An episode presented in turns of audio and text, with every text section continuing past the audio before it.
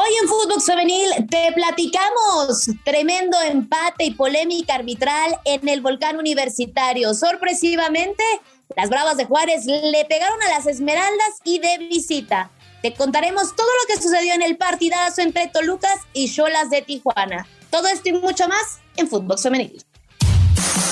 Footbox Femenil, un podcast con las expertas del fútbol femenino, exclusivo de Footbox.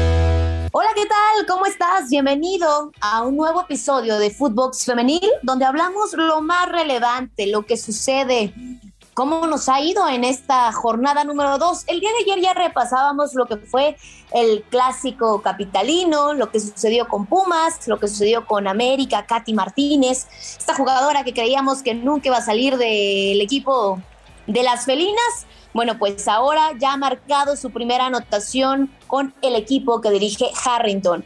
Ya hicimos el repaso el día de ayer del clásico capitalino, pero también hablaremos de lo que nos dejó esta jornada número dos, que aún no terminan los duelos, pero dentro de los duelos más interesantes tenemos el que se suscitó el día de ayer, el día de ayer por la noche, en el volcán universitario. Yo creo que es el duelo después del clásico capitalino, o yo creo que sería el primero, el más interesante de esta jornada número dos. Es importante tener este tipo de partidos al arranque del torneo porque es lo que los hace interesantes ver a dos escuadras que tienen esta ofensiva, que sabemos que son proyectos o de los proyectos más fuertes que hay en el fútbol mexicano femenil, llama muchísimo la atención. Y viajamos hasta el volcán porque, como se los mencionaba, el equipo de Roberto Medina se enfrentaba a unas chivas rayadas del Guadalajara que están estrenando también director técnico.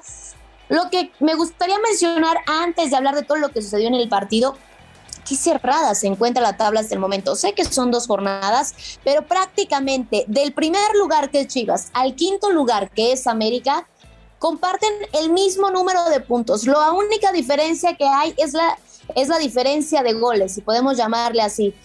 Todos acumulan un empate y una victoria, desde Chivas hasta América. Algo que me sorprende de esta tabla, yo creo que sería el tema de que encontramos ahí equipos importantes o equipos que no han tenido este protagonismo o sabemos que no cuentan con esa hegemonía como lo es Toluca, que el semestre pasado, pues la verdad fue una de las decepciones más grandes y que ahora que regresan a este torneo de la mano de un nuevo estratega con ideas jóvenes que conoce el ADN de Toluca, porque también estuvo ahí como jugador Gabriel Velasco, lo estaremos platicando más adelante en un partidazo contra Cholas de Tijuana.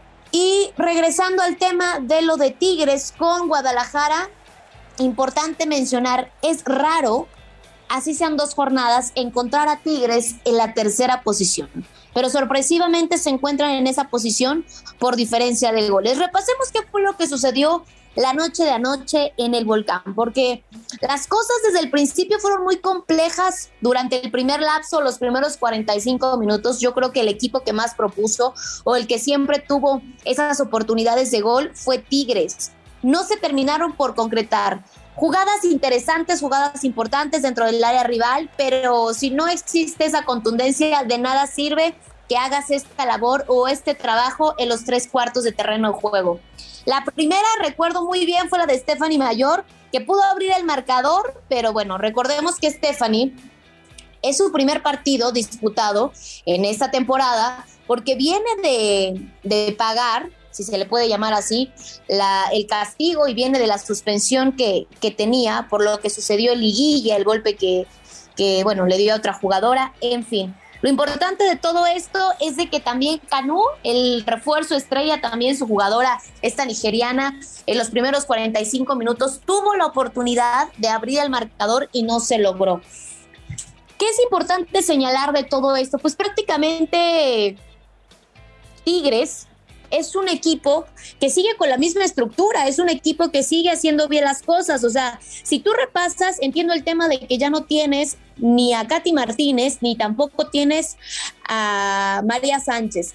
Pero si repasas un poco a lo mejor en el tema de jugadoras en el medio campo, estas jugadoras que también trabajan muy bien por las bandas, el tema de Belén Cruz, el tema de Lizo Valle, el tema del medio campo, como te lo mencionaba, que es un Trabuco, Rangel, Antonio Mercado, estas jugadoras que muchas veces ni siquiera reparten bien el juego, pero también se animan a estos tiros de larga distancia o que muchas veces también adelantan las líneas para servir a jugadoras importantes, como es el caso ahora de Canú y de Stephanie Mayor. Yo me quedo con un buen sabor de boca. Es importante también mencionar que Canú tiene que adaptarse al sistema de juego, no solamente de Roberto Medina, sino también en el tema de que hay que adaptarse al nivel de juego que tiene esta liga, lo que le va a implicar y lo que le va a exigir estar en un equipo como lo es Tigres, que es el equipo más ganador del fútbol mexicano femenil. Pero regresando a lo que sucedió, el día de ayer. Canu, bueno, esta, esta nigeriana aprovechó muy bien ya esto en el segundo tiempo, al minuto 52, este error de la defensa. Si hay algo importante de mencionar es de que a Tigres no puedes, no puedes darte el lujo de cometer este tipo de errores, no puedes dejar de marcar a las jugadoras que sabes que son fundamentales, porque una vez que tú pierdes la marca de estas jugadoras, en ese momento ellas son tan letales que saben que esta jugada tiene que culminar en gol. Y efectivamente esto fue lo que pasó. Canú no solo pasó que hizo gol, sino que también se estrena su primer gol en el fútbol mexicano y por lo que mostró el día de ayer, la velocidad, el dinamismo, este tema de acompañarse, el tema del juego colectivo, pero también en el tema de lo individual, viene a sumar bastante al equipo. Van a ir pasando las jornadas y estaremos viendo qué también se adapta este, esta jugadora. Pero si de algo estoy segura es de que Tigres tiene muy buen ojo para fichar jugadoras, sabe lo que busca, lo que necesitan, no solamente en el tema de un perfil individual, sino también en el tema grupal, porque prácticamente todas estas jugadoras son son chicas que han estado pues prácticamente en todo el proceso de lo que ha sido Tigres. Es muy raro ver un cambio en, el equipo de Tigres. Y no solamente hablando ahorita del femenil, sino también en el varonil que se plantan y se casan con ese esquema de juego, se casan con esos jugadores, con esas jugadoras, y es lo que ha sucedido también con, con Tigres. Le han dado continuidad a este equipo y aquí está la respuesta. Pero para finalizar, dentro de lo que sucedió el día de ayer en el volcán universitario, prácticamente la respuesta de Chivas fue inmediata, a los 10 minutos. Y de ahí Jocelyn Motoya le ganó la espalda también a la defensa de las felinas y marcaron el del empate. La verdad es que Ceci Santiago ella no pudo hacer absolutamente nada, pero creo que sí al cierre de este partido, y la verdad es que tendríamos que mencionarlo, lo tengo que mencionar, el tema del arbitraje. El tema del arbitraje, la función que cumple un silbante, la función que cumple el arbitraje dentro del fútbol es de que sea un juego justo. Y muchas veces pareciera que hay de todo en el arbitraje, protagonismo, se gritan, se pelea, menos justicia. Lo que sucedió ayer, el, sí, lo que sucedió ayer con la silbante Diana Pérez, la verdad fue un penal clarísimo para Canú y no se señala. Seguramente esta jugada hubiera hecho un final completamente diferente, pero como lo hubiera no existe, como se los mencionaba, esta tabla tan apretada, Tigres se queda con el tercer lugar con cuatro unidades, una victoria y un empate. En fin, vamos a ver lo que hace el equipo de Roberto Medina, porque como se los he mencionado en episodios pasados, equipos como Tigres, como Rayadas, y de ahí párele de contar, porque si Chivas hace cosas importantes, a Chivas seguramente esto le sabe un triunfo, Lamentable lo que hacen con Roberto Medina el día de ayer, que la gente y los aficionados, eh, lo bueno, se sale y se va buchado. Creo que Roberto le ha dado muchísimo a Tigres, le ha dado demasiado y muchas veces las aficiones son muy exigentes y en el caso de Tigres siempre quieren verlos, verlas goleando 5-2, 5-1 y más en casa. Entiendo el tema de la presión, pero no hay que adelantarnos, es jornada 2. Cambiando de tema y cerrando ya para cerrar un poco el tema de Tigres, sí es importante eso, que la afición entienda que esto también va comenzando, que aunque son obviamente las o es el equipo más ganador del fútbol mexicano, también existirán errores, si no todos los partidos los van a culminar gustando, goleando, o sea, entender ese tema de que es fútbol y que hay veces o hay noches que las cosas no salen. El día de ayer lo mencionaba, si no hubiera sido el tema de la polémica del silbante, segura, o de la silbante, mejor dicho, pues Tigres hubiera sacado los tres puntos. es jornada 2, ya veremos qué es lo que hace Tigres, pero Tigres sigue siendo un candidato favorito. Y de ahí nos vamos a otro duelo que fue también bastante interesante entre Toluca y Cholas de Tijuana, porque de verdad que ofrecieron un partidazo. Les voy a ser honesta, el semestre pasado una de mi decepción fue Toluca, independientemente si yo le voy o no le voy a este equipo. Aquí hablamos de cómo llegan, qué es lo que hacen, qué es lo que hacen los equipos. El proyecto pasado se había desgastado. Me gusta, me gusta lo que sucedió el día de ayer, me gusta lo que está haciendo Gabriel Velasco con estas jugadoras, porque es un juego mucho más propositivo, mucho más vertical, mucho más ofensivo, trabajan muy bien el medio campo, se animan a disparos de larga distancia, que es fundamental eso también para los equipos. Muchas veces buscamos que se metan prácticamente hasta la cocina para hacer goles. El hecho de que este equipo se anime a este tipo de disparos, más porque es complicado, ¿eh? Es muy complicado el tema de que a las jugadoras, pues obviamente no, no, tienen las mismas, no tienen la misma estatura muchas veces que los jugadores y hacer este tipo de disparos, claro que a las mujeres les cuesta más.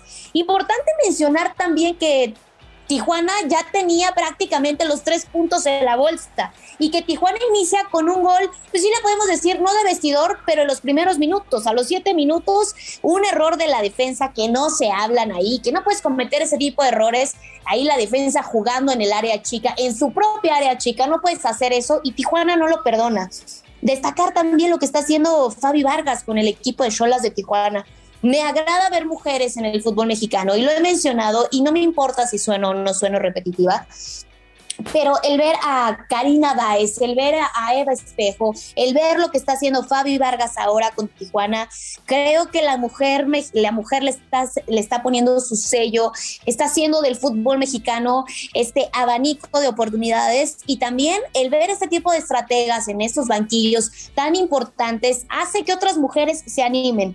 Pero regresando a lo que sucedió en el juego, porque ya después me desvió, Destiny de verdad que es una bomba, es una crack, lo que hace, cómo reparte el juego, lo que hizo de larga distancia. Les mencionaba el tema de los disparos al minuto 25, bueno, se aventó un disparo de medio campo que la portera esto es lo importante también de un jugador, saber leer qué tan adelantado puede estar el portero y aprovechar este tipo de oportunidades. Puede o no puede culminar en gol, pero no desaprovecharlas, ni siquiera ser sobrados porque estábamos en casa.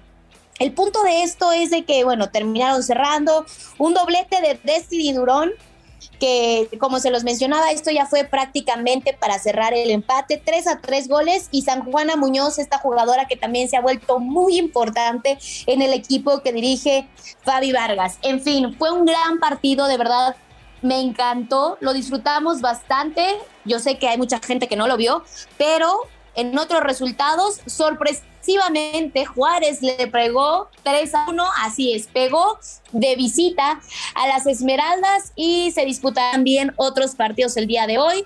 Atlético contra Cruz Azul y Santos contra Necaxa. Este será el cierre de la jornada número 2, una jornada que nos ha dejado muchísimas emociones, buen sabor de boca, se los decía, una tabla muy, pero muy cerrada, muy pareja. Ya veremos qué es lo que sucede, pero ¿qué les parece si escuchamos las palabras de Gabriel Velasco, este estratega que ha venido a refrescar a las mexiquenses? Tiene que ser parte de la identidad de este equipo, el, el luchar, el querer siempre el triunfo, la combatividad.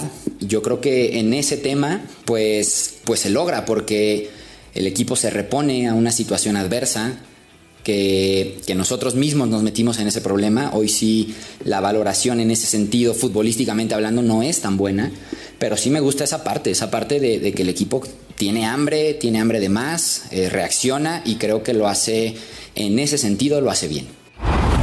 Ahí están las palabras de este estratega. No quería irme sin escuchar sus pues sus sensaciones, lo que piensa de este equipo, cómo se ve con este equipo. Se vienen cosas importantes para Toluca y creo que eso le hace bien también al fútbol femenil, que se refresque, que exista esta competencia con otros equipos y que aunque hay otros equipos que son muy importantes y ya tienen un proyecto trazado, como el caso de los equipos regios y algunos otros, es importante ver también equipos y clubes que terminen proponiendo algo diferente.